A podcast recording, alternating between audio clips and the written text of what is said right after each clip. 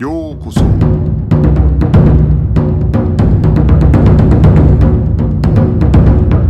Eu sou o Gustavo e você está ouvindo o Budocast.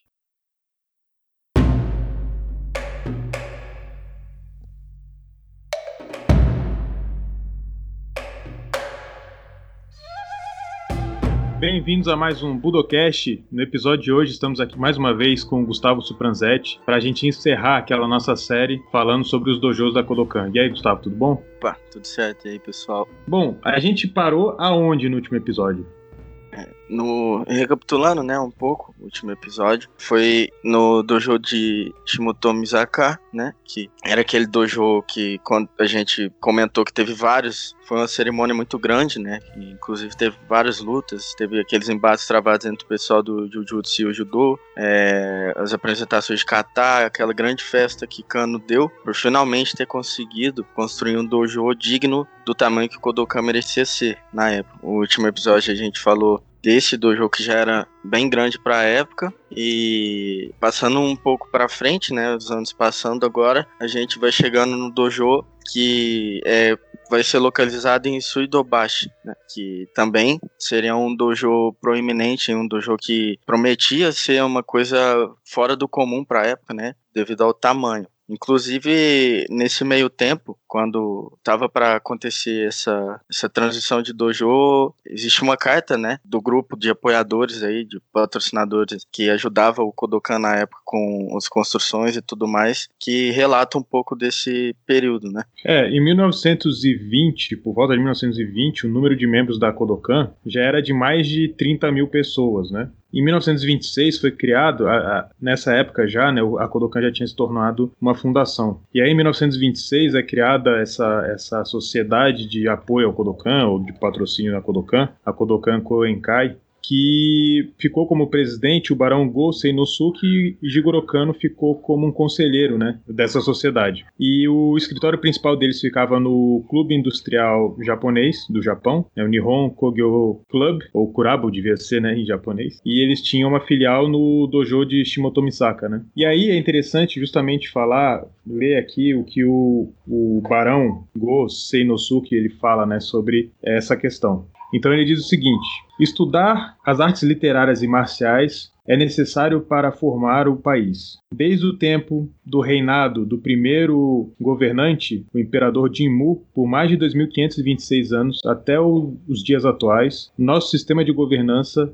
se desenvolveu e nós estabelecemos convenções sociais seguras. Nós lutamos contra adversários estrangeiros e aumentamos a providência do país ao cultivar o espírito através das artes literárias e marciais. Após a restauração Meiji, a importação da cultura ocidental serviu para diminuir o respeito dado às artes marciais tradicionais. Durante essa era crucial, Jigoro Kano desenvolveu Nihon Den Kodokan Judo como uma, um caminho de vida que as pessoas poderiam perseguir. Ele estabeleceu um dojo enquanto trabalhava como um distinto educador em 1882 e treinou pessoas para melhorar o seu condicionamento e a sua saúde e promover sua integridade moral. Ele os revigorou e ajudou muitos a entender como eles poderiam viver suas vidas em seu máximo potencial. Esses eram os objetivos fundadores da Kodokan. E agora, passados mais de 40 anos. Originalmente, a Kodokan era supervisionado exclusivamente pelo Sr. Kano. Ele fundou a organização através de suas finanças pessoais, recusando coletar taxas de seus membros.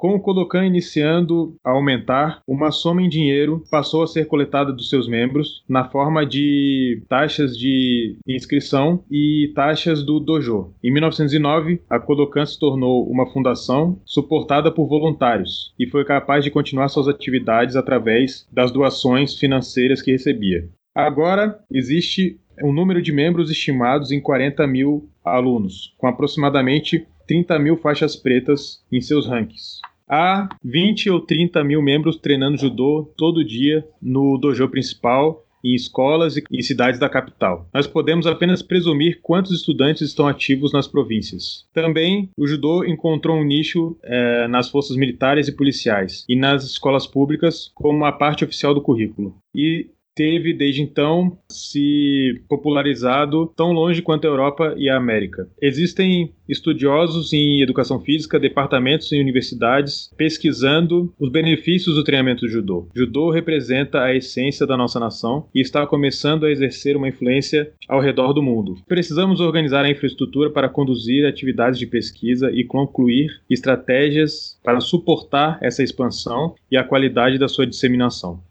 A, Kodokan enfrenta graves problemas. O número de estudantes aumentou dramaticamente e o dojo é muito pequeno para encontrar suas necessidades. É da, é da maior importância, da maior urgência que nós tornemos o dojo principal maior.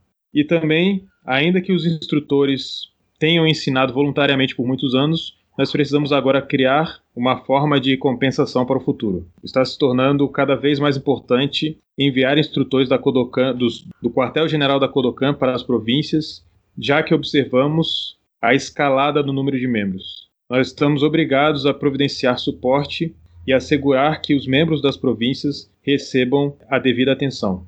Para esse propósito, é imperativo que nós que nós venhamos a promover instrutores que possamos confiar. Entretanto, nós estamos experienciando dificuldades em manter o status operacional e o status financeiro corrente. Esses problemas podem ser aliviados através dos esforços dos membros da Kodokan, todos os quais certamente têm o desejo de, de prover assistência, ainda que não sejam financeiramente afluentes. Nós temos que considerar essa situação de todos os ângulos. Estamos determinados a assistir a Kodokan em conduzir suas suas atividades em toda a nação, para ajudar a atingir seus grandes objetivos. Nós lançamos essa organização de suporte com a crença de que irá uh, receber assistência espontânea de voluntários sem a necessidade de ativamente solicitar ajuda. É nossa esperança que os membros irão demonstrar sua lealdade e vir à assistência à Kodokan. Então essa é, é, o início aí dessa, dessa sociedade, né, de suporte ao Kodokan, de suporte financeiro, inclusive, né, que foi importante aí para começar a pensar em levantar dinheiro para criar, né, para a construção de um novo dojo. E como o Gustavo mesmo disse, né, com esse grande aumento no número de alunos do Kodokan, que foi uma coisa estrondosa, né, para a época e até hoje, né, se a gente for pensar, é, é um número estrondoso de alunos. Com isso, é, o, o dojo em Shimotomizaka ficou pequeno, começou a ficar pequeno, assim como aconteceu com todos os outros dojos que a gente falou nessa série, que acabaram ficando pequenos e por isso tiveram que mudar de lugar e por, assim por diante. É, com o Shimotomizaka não foi diferente. Ele começou a ficar pequeno e daí a partir de janeiro de 1932, é, Jigoro consultou um engenheiro para que pudesse é, estudar né, a construção de um novo dojo, já visando instalações maiores, um dojo que atendesse ao público que ele estava tratando naquela época. Ele então começou a criar contato, né, sobre esse caso de achar um dojo, começou a fazer um contato com o ministro das Finanças né, e também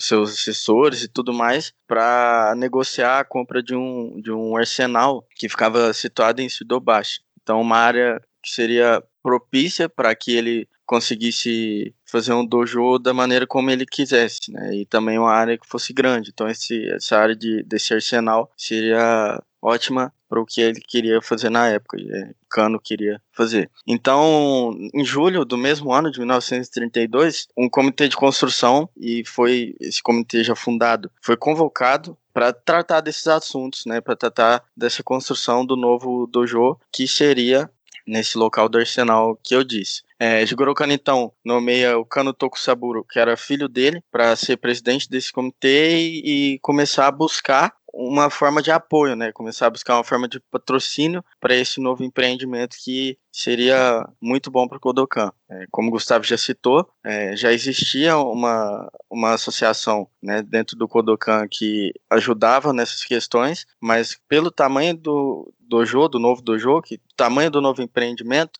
eles tiveram que buscar mais patrocinados por fora também, e o filho de Gorokano ficou responsável também por isso. Não, o sobrinho, né? Tokusaburo Kano. É, ficou, é, ficou responsável a esse a buscar esse, esse empreendimento. Ele ficou, ele ficou responsável por tentar conseguir uh, o dinheiro que faltava e também para organizar as celebrações de 50 anos da Kodokan. A própria construção de um novo dojo tinha relação com isso aí, né, com esse evento que eles queriam que eles queriam fazer. É, eles queriam casar, né, essa construção com o 50 aniversário do Kodokan. E nesse, é, nesse, nesse meio tempo, com a busca dos patrocinadores e tudo mais, aconteceu a compra né, desse local, que é do Arsenal, e eles pegaram e fizeram uma, uma, uma cerimônia tradicional Shinto, que eles fazem um tipo de purificação do solo, meio que uma, uma tradição deles ali para abençoar o local, né, para que é, nada acontecesse fora do que eles quisessem, né, que fora do, do combinado, vamos dizer assim. Essa propriedade, ela tinha mais ou menos 2 mil metros quadrados, dizem, e era extensa, muito, dava para pensavam em construir muitas coisas. Já nessa época já pensavam em fazer um prédio maior, né? Então, para eles ia cair como uma luva. Tinha tamanho suficiente para fazer os andares ou quanto que eles quisessem fazer. Né? Em 1933, cinco a sete meses para frente, mais ou menos em fevereiro, foi quando a Obayashi Construction Company, né, traduzindo aí para o inglês, ela que começou a, ela que tomou frente a essa obra do novo dojo e começou a construir essas novas instalações nesse mesmo mês. E ele acabou sendo concluído, né, em dezembro do mesmo ano, de 1933. Então a obra durou aí praticamente um ano todo, né, de fevereiro a dezembro. E era um edifício que foi feito um pouco diferente dos padrões, né? É claro que nessa época já existia muita, muitas construções de concreto tudo mais, mas ainda assim, muitos dojos, muito do Japão é, era de madeira, né, e tal. E esse dojo não, esse dojo diferente, ele era de concreto armado, então contava com um andar subterrâneo e contava com três andares para cima, né? Então era um prédio realmente monstruoso para a época e que esbanjava a elegância, né? De, de quem via era uma coisa moderna para a época, era uma coisa que chamava atenção e que ficava à altura aí do tamanho que o Kodokan estava se tornando. Né?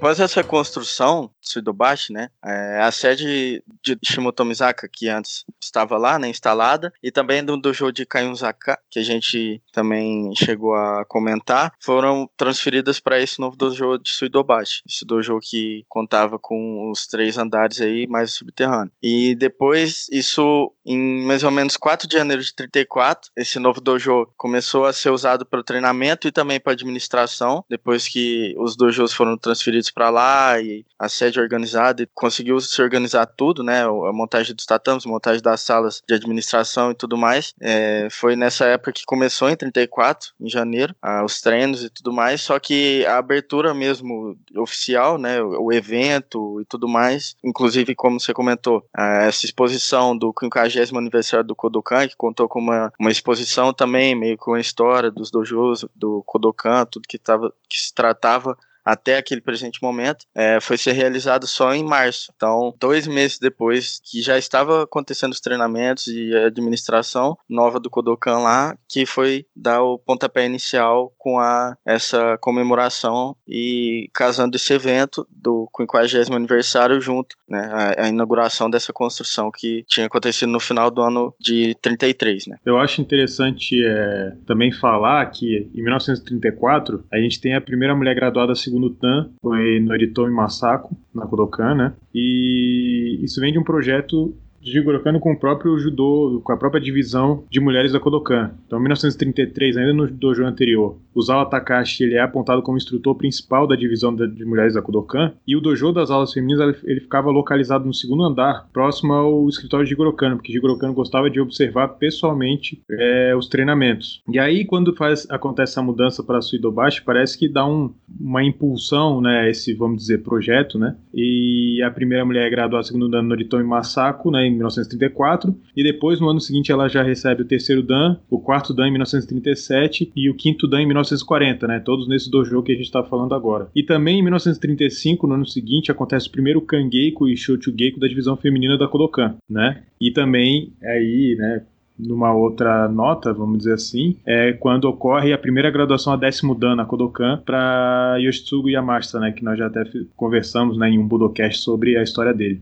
foi na época também um, um feito tremendo, apesar de ser póstumo, né? Esse décimo dan foi para todo mundo um choque, né? Porque décimo dan era uma coisa até então inalcançável. E seguindo essa, essa linha, né? Depois desses eventos, do aniversário e tudo mais, tem essa linha do tempo que você começou a montar até que vai chegando a, perto da guerra, né? Essa época aí de 38 para frente, que vão acontecendo vários eventos. É, que algumas coisas vão, vão acontecendo aí, a gente já tá falando aí, né, 1935, já, a gente já tá quase no final da vida de Kano, né? Em 1936 ele vai aos Jogos Olímpicos em Berlim, e é 1937, né, já que a gente falou do Yamashita como décimo dan, Isogai Hajime e Shuichi Nagaoka, ou Hideichi Nagaoka, são os primeiros a receberem o décimo dan ainda vivos, né, em 37. E em 1938, Jigoro Kano viaja pro Cairo, numa reunião do Comitê Olímpico Internacional, né, e com o objetivo de levar os Jogos Olímpicos para Tóquio, 1940. Aí no retorno ele para nos Estados Unidos, no caminho de volta, assiste uma competição de judô e acaba morrendo de pneumonia a bordo do navio é, em 4 de maio de 38, né? E aí no, no Japão, né, com, a, com o falecimento de Jigoro Kano, quem assume a presidência da Kodokan é o Jironango, que era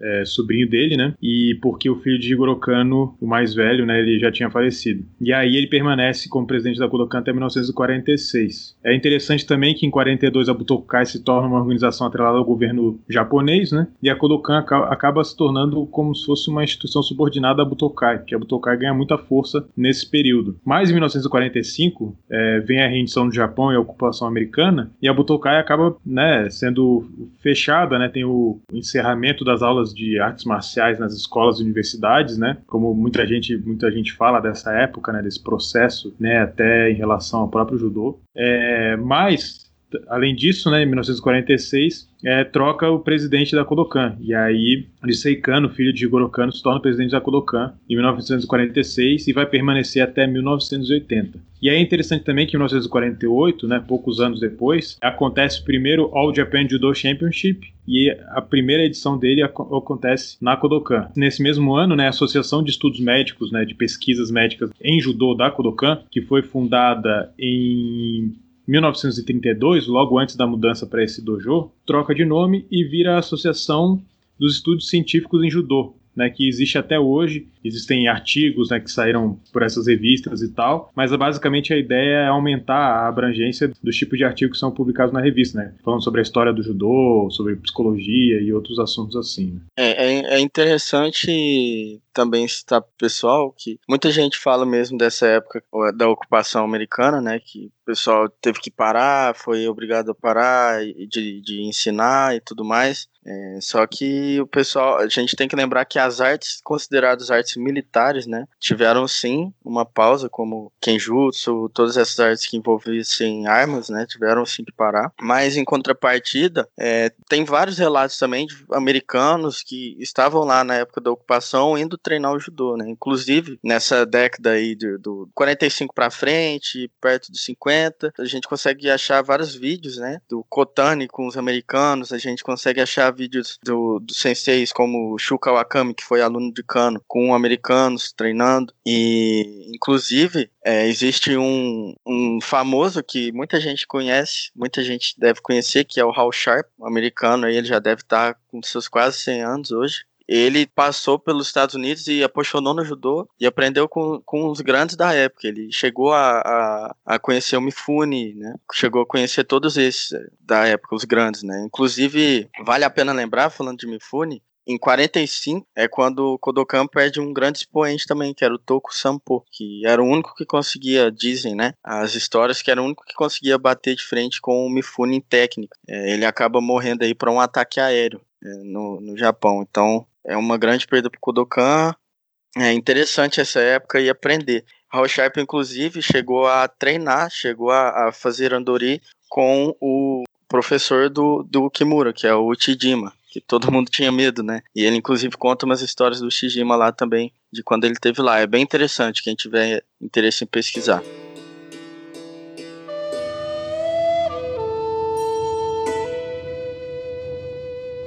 os Estados Unidos teve um contato bem próximo com o judô. Inclusive, o Hal Sharp, quem mandou ele treinar judô foi um comandante americano, né? Falou, ah, por que você não vai procurar o judô?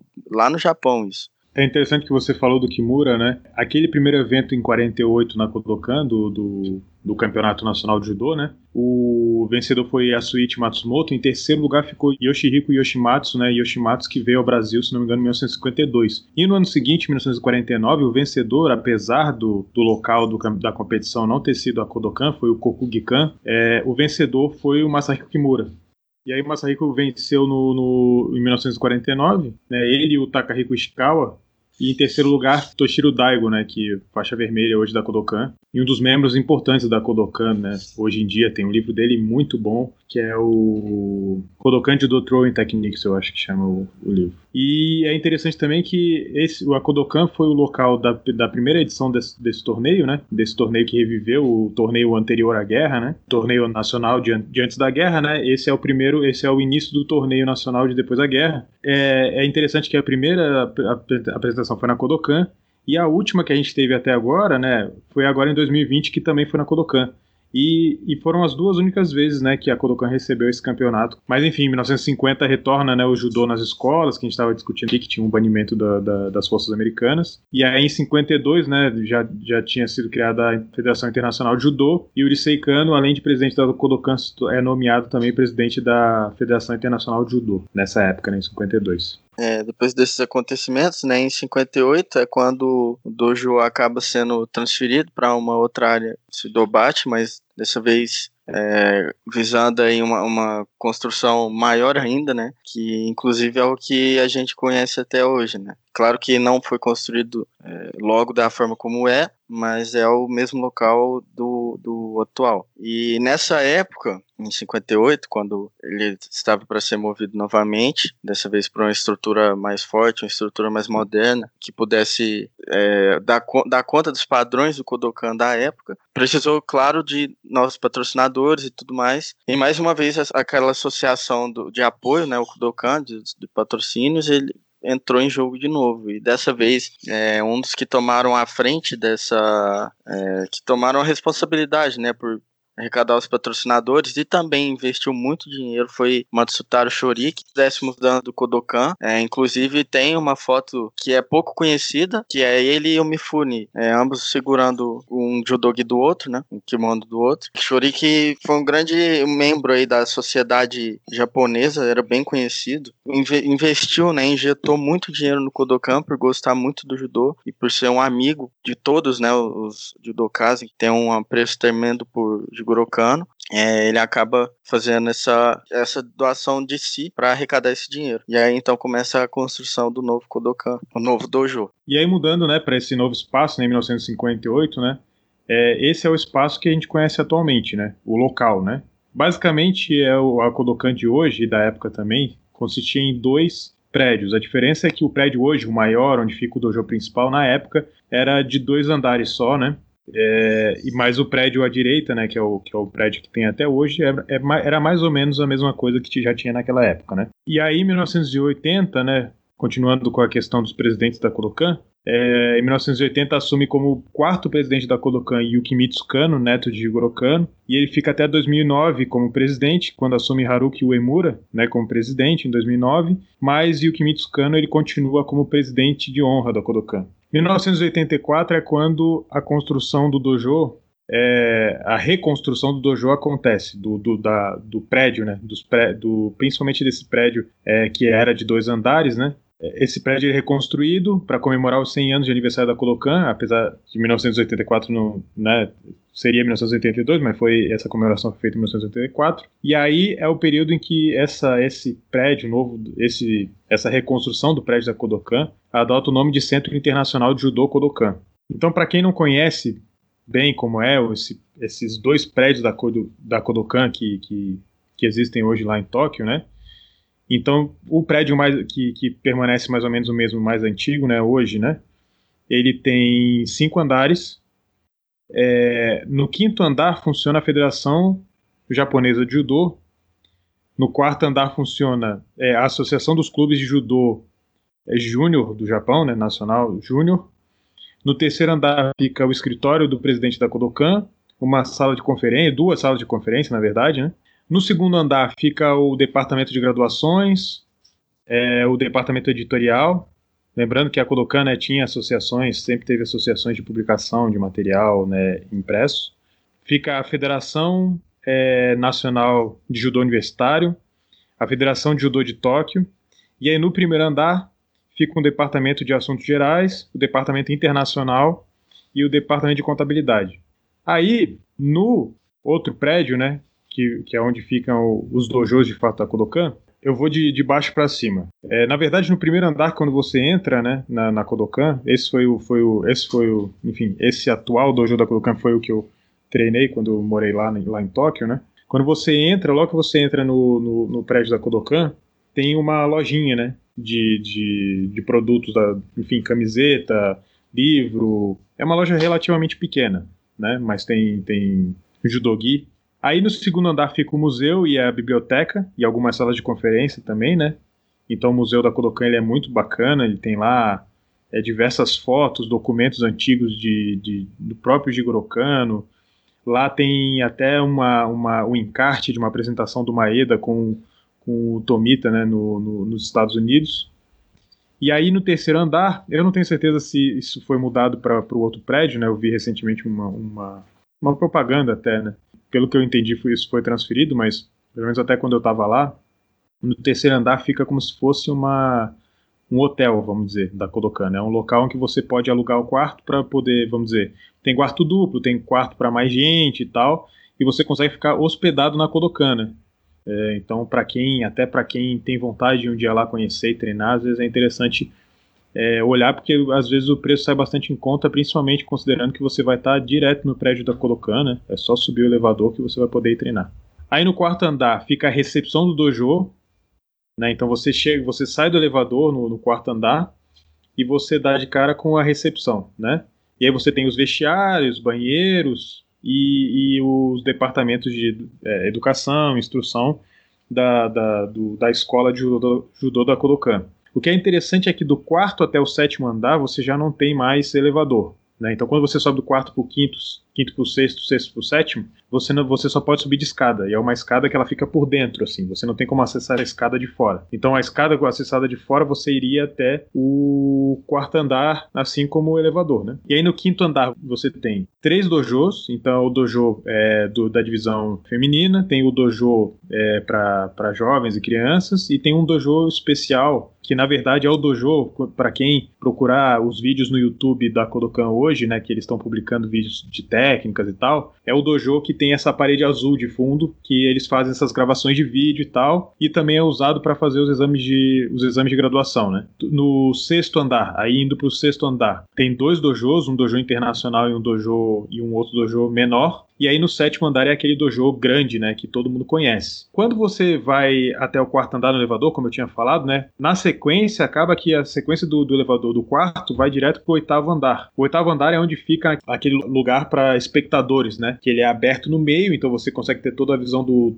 do, do dojo do sétimo andar. Quem vai direto pro oitavo andar consegue assistir o treinamento, se tem competição pode assistir a competição, se tem algum evento pode assistir o evento e assim por diante, né? Então para ter uma ideia é, do, do, tamanho da Colocan. No subsolo tem ainda uma cafeteria, é, tem algumas salas de conferência e tem uma academia de musculação. Então, quando você é membro da Colocan, você ainda pode usar né, a academia de musculação da Colocan que fica lá no, no subsolo, né, abaixo da, do, do andar da entrada.